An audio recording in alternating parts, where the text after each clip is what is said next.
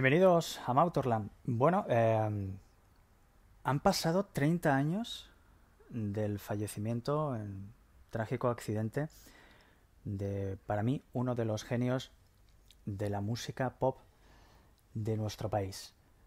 Eh, estoy refiriéndome a Tino Casal. Hoy quería hablar de él y hacerle un pequeñito homenaje porque creo que se lo, se lo merece y de, y de largo, ¿no? Eh, escuchando su música y escuchando en concreto el tema Eloise, originario de Barry Ryan, que tan brillantemente lo versionó, me quedé pensando que, qué hubiera pasado ¿no? si este gran artista hubiera nacido en Londres, por poner un ejemplo. Y estoy seguro que se le recordaría como un grande, ¿no? Nacer en este país pues conlleva pasar al olvido más absoluto en cuestión de segundos y sobre todo si tenemos en cuenta la gran incultura musical que campa a sus anchas por los cuatro costados de la llamada piel de toro.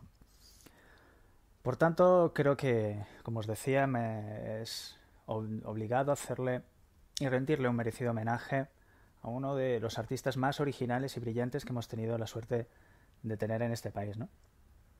Una desgraciada madrugada del sábado al domingo del 22 de septiembre de 1991, un accidente de tráfico nos dejó huérfanos a todos nosotros de una figura única en el panorama musical nacional. Tino Casal se encontraba en el momento más dulce de su carrera, tras afrontar un accidente que derivó en una complicada enfermedad que lo tuvo apartado de los escenarios durante tres años. Su huella en la música de nuestro país es apabullante, una persona adelantada a su tiempo, un visionario, extravagante, que como los grandes no dejaba indiferente a nadie. Su gran aportación estriba es un artista multidisciplinar, al aunar en su persona las facetas de productor. Llegó a producir, entre otros, a Obús en su álbum debut eh, y luego en su siguiente disco, es decir, los dos primeros discos de la banda madrileña. Cantante, compositor, pintor, escultor. En definitiva, en definitiva, un Leonardo da Vinci casi de su época. Sus comienzos fueron en su tierra natal, en Asturias, con la famosa formación Archiduques, con la que ya empezó a foguearse como artista. Este grupo ya se le quedó pequeño y sus aspiraciones ya eran mayores, y su gran acierto fue encontrarse con el periodista productor Julián Ruiz, con el que conseguiría todos sus éxitos. El unirse a Ruiz hizo que su figura se engrandeciera y grabaran un pelotazo en forma de disco llamado Neocasal en 1981, uno de los discos más originales de pop español de la década de los 80. Su primer single, Champú de huevo, subió como la espuma a la lista de éxitos, convirtiéndose de la noche a la mañana en un referente del pop electrónico nacional. Su estética también contribuyó a adquirir una gran fama. En una España recién salida de transición apareció un tipo vestido de manera barroca, extravagante, trayéndonos el glam más atrevido a los vírgenes ojos españoles. Su gran éxito, si quitamos Eloís, fue Embrujada, canción espectacular que fue acompañada de un vídeo fantástico que encumbró a Tino Casal en lo más alto del panorama nacional. Su segundo disco, Etiqueta Negra de 1983, en el que se incluye este tema, ratificó la buena racha ya comenzada en 1981.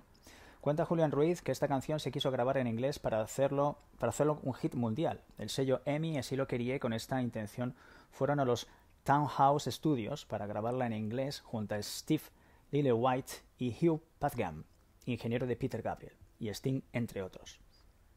La llamaron finalmente Bewitched. En 1984 llegó Hielo Rojo y el temazo Pánico en el Edén, tema que se popularizó por, formar parte de la banda sonora de la Vuelta Ciclista España de ese mismo año. Debido a un esguince mal curado que derivó en una necrosis, Casal tuvo que estar más de tres años fuera de combate, truncando su carrera de manera momentánea. Su, su vuelta al ruedo fue colosal, con el álbum Lágrimas de Cocodrilo de 1988, este trabajo contenía temas como Oro Negro, que también formó parte de la banda sonora de la Vuelta Ciclista de, España en 1990, y la brutal Eloise, versión de un tema de Barry Ryan, como antes hemos comentado. comentado junto con el corte Volcan, se grabaron en Londres en los míticos estudios Abbey Road, junto a Andrew Powell y a la London Philharmonic Orchestra. La producción fue espectacular muy adelantada a su tiempo para lo que se oye en nuestro país, todo cuidado al mínimo detalle, como le gusta al artista asturiano. Eloís fue número uno durante varias semanas, siendo considerado por diferentes medios de comunicación single del año. Tema a su vez versionado en nuestro país por artistas como el ámbito del metal Leo Jiménez, que realizó una revisión muy metalera del tema, en su disco Tercer Acto del grupo Extravaganza. La letra del tema fue reescrita por Casal dándole un sentido más directo y atrayente. Ya llegamos a 1990, donde Tino Casal lanza el que sería la postre su último álbum llamado Histeria, en el que además de destacar el tema que da nombre al mismo, realizó mm, dos mm, grandes versiones, una de ellas de Roberta Flack, el archiconocido Killing Me Softly with His Son, que se tituló Tal como soy, y por otro lado el éxito de The Human League Don't You Want Me, que se llamó No Fuimos Héroes. Así volvemos al principio de, de nuestra locución, en el que, como hemos dicho, el 22 de septiembre del 91, el coche en el que iba junto a otros tres amigos se salió de la carretera, en concreto en el kilómetro 4500 de la M500, extrañándose contra una farola con tan mala suerte que la parte del copiloto donde estaba Tino Casal quedó literalmente destrozada. Paradojas de la vida, el día siguiente de su muerte se lanzó al mercado un grandes éxitos del artista que sirvió de triste epitafio a una carrera musical muy grande. Con la muerte de Casal se nos fue una de las figuras más importantes de la música contemporánea de nuestro país. Su legado sigue ahí, inalterable con el paso del tiempo. Muy poco reconocido, eso sí, pero ya para eso estamos algunos locos de la música, que nunca le dejaremos en el olvido.